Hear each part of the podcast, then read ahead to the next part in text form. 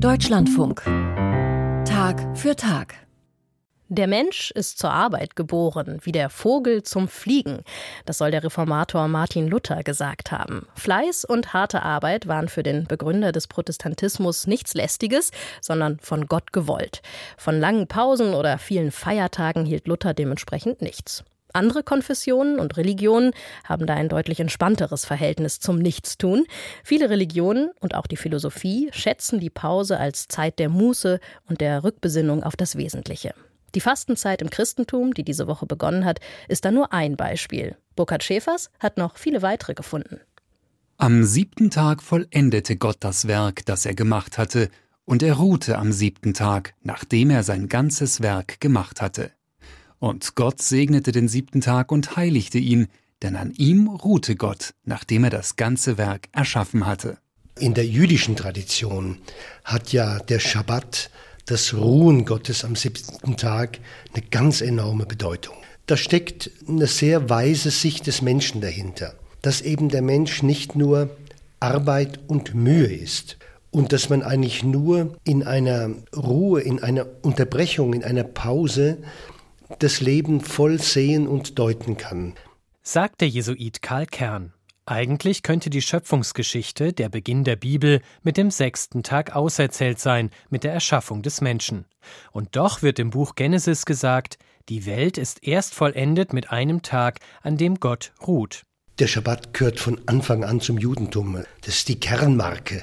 Und das hat natürlich das Christentum vom Judentum geerbt, zwar einen Tag später, weil die Auferstehung am ersten Wochentag war, aber das ist ein ganz hoher, auch humaner Schatz des Judentums. Die Pause spielt in vielen Religionen eine wesentliche Rolle. Tage, die frei sein sollen von Arbeit. Besondere Wochen und Monate, der Ramadan oder die Passionszeit, in denen die Gläubigen fasten, ihre Essensroutinen unterbrechen. Oder Orte der Stille. Auch in den Erzählungen der christlichen Bibel ist die Rede davon, dass Jesus sich zurückzieht, und kurz vor seiner Hinrichtung geht er in einen Garten am Ölberg, um allein zu sein und zu beten.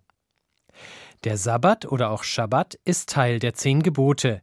Er ist geprägt vom Festmahl im Kreis der Familie, von Gottesdienst und Gebet. Die Schabbatregeln sind in verschiedenen jüdischen Schriften festgelegt. Der Talmud verbietet es etwa zu arbeiten, Feuer zu machen, Geschäfte einzugehen. Die Schabbatruhe, wie sie orthodoxe Juden praktizieren, mag überaus streng erscheinen. Dem widerspricht die Schweizer Religionswissenschaftlerin Daria Pezzoli-Olgiati. Wir sehen es sehr in der Richtung, eben wie viele Gesetze gibt es, wie viele Verbote gibt es. Man könnte es aber ganz genau umgekehrt lesen. Was darf man endlich am Sabbat tun? Manchmal denke ich, es ist doch auch erholsam in einem System zu leben, wo man an einem Tag eigentlich ruhen muss. Lange gaben Religionen den Kalender vor, regelten den Wechsel von Alltag und Festtag. Freier Sonntag, Tanzverbot an bestimmten Feiertagen. Bis heute gibt es Pausen religiösen Ursprungs, die auch für Atheisten und Agnostiker gelten. Aber durch die Fragmentierung des Religiösen in einer pluralen Gesellschaft gehe dieser Rhythmus allmählich verloren, sagt Daria Pezzoli-Olgiati, die als Professorin Religionsgeschichte an der Evangelisch-Theologischen Fakultät der Ludwig-Maximilians-Universität München lehrt. Als ich studierte in Zürich, gab es Tage, an denen die Kinos geschlossen waren, beispielsweise an Weihnachten.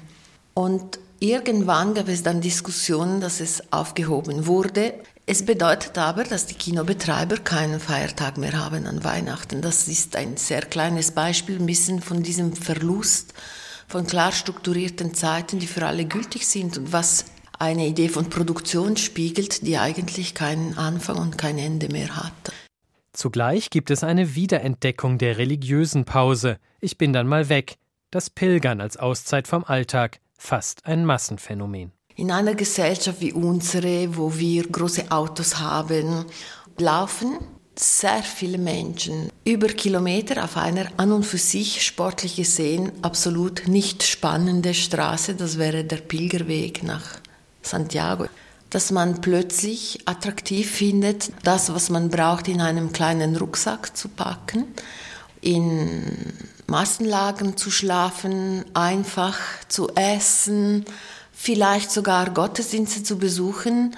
Also ist, glaube ich, es geht um eine Reduktion von Komplexität für eine bestimmte Zeit.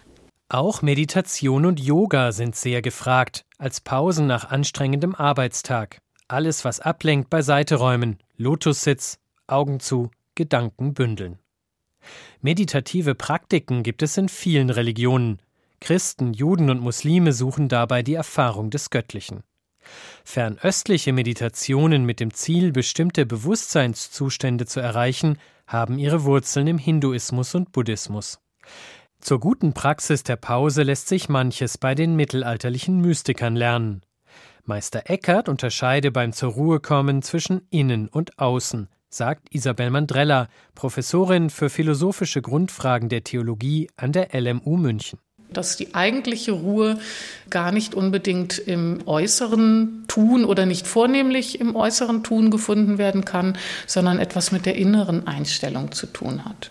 Dass es nicht immer nutzt, sich hinzulegen oder sich zurückzuziehen, wenn im Kopf die Maschinerie weiterläuft und man es eben nicht schafft, diese innere Ruhe zu finden, dann ist da mit äußeren Bedingungen auch nicht viel zu retten. Wird der Kopf permanent beansprucht und abgelenkt, verlieren wir uns leicht im Klein-Klein des Alltags. Anders die großen Denker.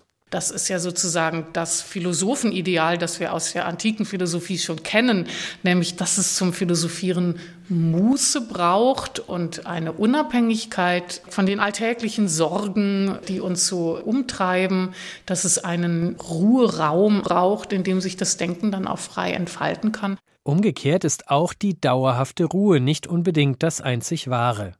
So galt im traditionellen Mönchtum ausschließliche Kontemplation ohne Bezug zur Außenwelt berge die Gefahr der Azedia, der Trägheit, des geistigen Nichtstuns, eine der sieben Hauptsünden, sagt Philosophieprofessorin Mandrella. Das Spannende oder das Herausfordernde ist natürlich, wie definiert man die Grenze zwischen dem schlechten und dem guten Nichtstun? Wir sind vielleicht da gar nicht so weit von dem entfernt, was die mittelalterliche mystische Tradition meinte, die ja auch sehr gerne vom Nichts spricht und damit aber mitnichten irgendwie etwas Vernichtendes meint. Auch in dieser Erfahrung von Lehre, ja, meiner Existenz bewusst zu werden und eben die Erfahrung zu machen, da ist sehr wohl etwas und nicht nichts. Egal, ob man sich durch Philosophie oder Religion zur Pause inspirieren lässt, der Grad zwischen Muße und Müßiggang ist schmal, bis heute. Burkhard Schäfers über die Pause